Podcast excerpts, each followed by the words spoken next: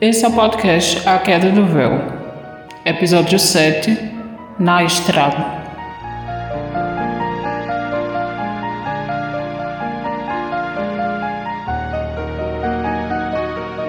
Lúcia e Daniela voltavam da festa, zonzos de sono, mas sem beber absolutamente nada. De vez em quando, recebiam um sutil e caloroso toque nos ombros que os faziam acordar e prestar mais atenção. Daniela não gostava muito daquilo, mas sabia que o servo dos dois era bem útil. Foi feito com tanta precisão e poder que conseguia desempenhar qualquer tarefa e exigia pouco: alimentos, sigilos, energia de qualquer tipo, até sexual. Foi uma péssima ideia vir de tão longe à noite, só para comer pamonha e dançar forró. Ô meu bem, um ano e meio em casa já, você não aguentava mais e eu também não. O povo já estava sem ver a gente há tanto tempo, não briga comigo. Você se divertiu que eu sei. Sim, benzinho, mas esperasse ao menos amanhecer o dia, né, pra vir pra estrada. Isso aqui tá quase um deserto. Deserto? Nem tanto. Ah, pronto, lá vem você com esse negócio de espírito. Sabe que eu não gosto, né? Mas você sente, ouve e de vez em quando vê, né? Eu não quero falar sobre isso. Não agora. Uma hora você vai ter que não só falar, vai ter que desenvolver para não ter problemas, amor. Mediunidade é uma habilidade como outra qualquer. Habilidade, anjo. Veio ouvir coisas que não estão lá. Eu fico feliz que você acredite, estude, faça suas práticas, mas eu não quero. E outra, eu tenho medo.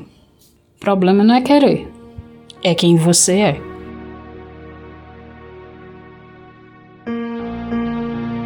Poucos carros na estrada, a sinalização refletindo a luz da lua e o silêncio emburrado de Daniela. Sem nenhuma rádio, a madrugada que mal tinha começado ia ser longa e cansativa.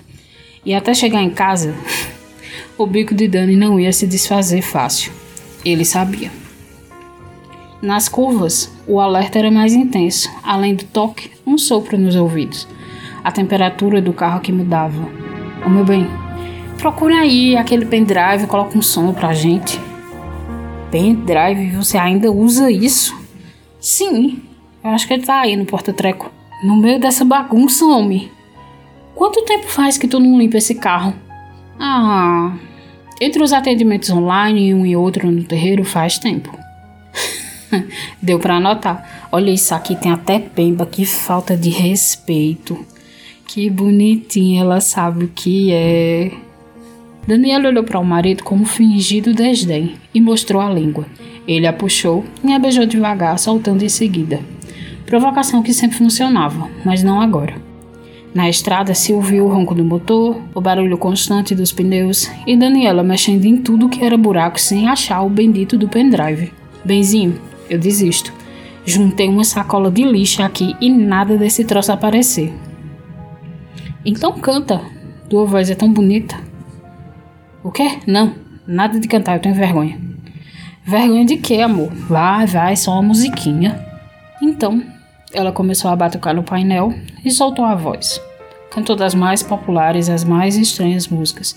Era muito bom ouvir Daniela assim solta, leve. Os dois curtindo a companhia um do outro. Até que num trecho da estrada, o servo parecia ter enlouquecido. Tocava no ombro dos dois, soprava nos ouvidos, ligava e desligava as luzes. Lúcio, Lúcio, por favor, faz ele parar, eu tô ficando com medo. Faz ele parar. Lúcio fechou os olhos e cantou algo. O espírito protetor não se acalmava. Ao contrário, o medo da esposa deixava ainda mais determinado. Então plasmou-se no banco de trás e falou numa voz macia e calma: Parem, ou vocês vão morrer ali na frente. Parem, por favor, eu preciso de vocês vivos para poder existir. E dizendo isso, foi sumindo numa fumaça densa e azulada, que mesmo com as janelas abertas demorou a se dispersar. Daniela chorava de pavor, nem notou quando o carro parou no acostamento. Não viu o nervosismo de Lúcio e o leve tremor em suas mãos. Respirou fundo e tentou acalmar a esposa, alinhando ela em seu peito. Tudo bem, amor, tudo bem. Ele só queria avisar pra gente. A gente fica aqui até amanhecer, certo? Vamos deitar lá atrás. Eu coloco o celular para despertar e a gente sai cedinho. Dá para descansar umas 3, 4 horas ainda. Lá atrás, onde aquela coisa apareceu, nem pensar. Se você quiser ir, tudo bem, mas eu não vou, nem amarrada. Tá bem, tá bem, a gente se ajeita por aqui mesmo. Só deixa eu pegar uma daquelas mantas lá no compartimento debaixo do banco. Tá. Ei. Sabe que eu te amo, né? Sei sim. Então Lúcio abriu a porta e deu a volta no carro. Segurou a maçaneta da outra porta. Foi quando veio um caminhão descontrolado e voou para cima dele. A luz intensa dos faróis de Xenon passou tão rápido, mas deixou para trás um rastro de sangue, um braço decepado e o barulho dos ossos do seu amor se partindo, um abafado grito de dor e um barulho de metal se arrastando com força.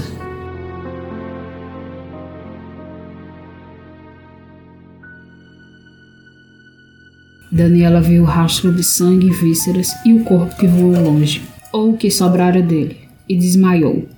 O caminhoneiro também tinha morrido, só que com um enorme pedaço de vidro atravessado na testa. Quando viu isso, voltou ao seu próprio corpo que estava lá no carro, desmaiado. Despertou sem acreditar que aquilo era real, mas sim, era. Foi lá fora, e como no seu pesadelo, o braço de Lúcio estava lá, segurando a tranca da porta.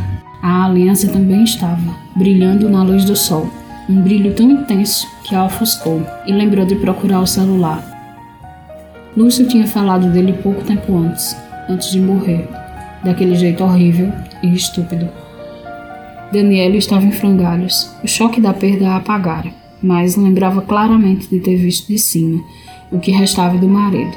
Então, reunindo o que sobrara de coragem, foi andando pelo acostamento à frente os carros e caminhões que agora passavam com mais frequência ignoravam a cena grotesca. O caminhão virado, o motorista com metade do corpo pendurado para fora e um caco de frido enfiado bem no meio da testa. Perdera pouco sangue, mas certamente morrera na hora. Que agonia era olhar aquilo.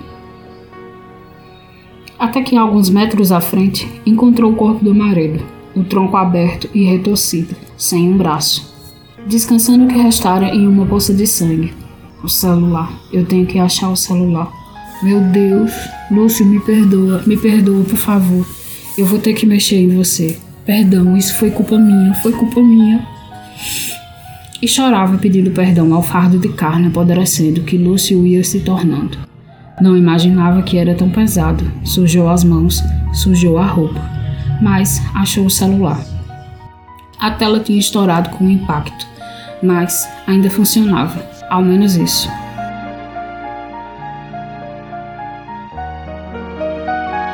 Polícia, eu quero comunicar um acidente. Meu marido e o motorista do caminhão morreram. Eu não sei direito onde estou. Saí de Sabará antes da meia-noite e paramos, mas aí veio o caminhão e. Tudo bem, senhora. Pelo número conseguimos localizar vocês. A senhora disse dois mortos. A senhora está ferida? Não, não estou. Eu estava dentro do carro. Estaremos aí o mais rápido possível. Por favor, moço. O sol está ficando forte. Vai feder muito quando vocês chegarem. Volte para o carro, por favor. Encontre o triângulo e sinalize o acidente. Fique em segurança. Estaremos aí logo. Tá, eu faço isso. Daniela chorava calada, tentando manter a calma. Sabia que não podia fazer mais nada. Foi na mala do carro, procurou pelo triângulo e fez o que o policial pediu. Achou a caixa de isopor com as comidas que tinham trazido da festa. Água, cachaça que nem tinham tocado. Tudo estava lá. Tomou um pouco d'água, comeu um pouco de canjica e esperou. A polícia e o IML demoraram umas duas horas ainda para chegar. Exausta como estava, Daniela nem lembrou de ligar para a família. Foi um policial que avisou a eles do acidente. Removeram os corpos para o IML e ela foi para a delegacia. Precisava prestar esclarecimentos, porque ao mexer no corpo, se sujou do sangue do marido e para terem detalhes do que realmente aconteceu.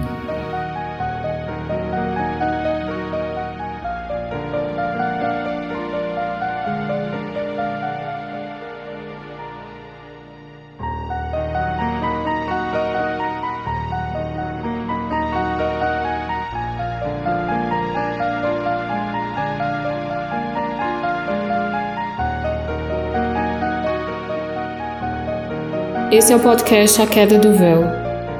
Para mais informações e talvez uma conversa com Cliff, se você tiver muita sorte, arroba A Queda do Véu no Twitter.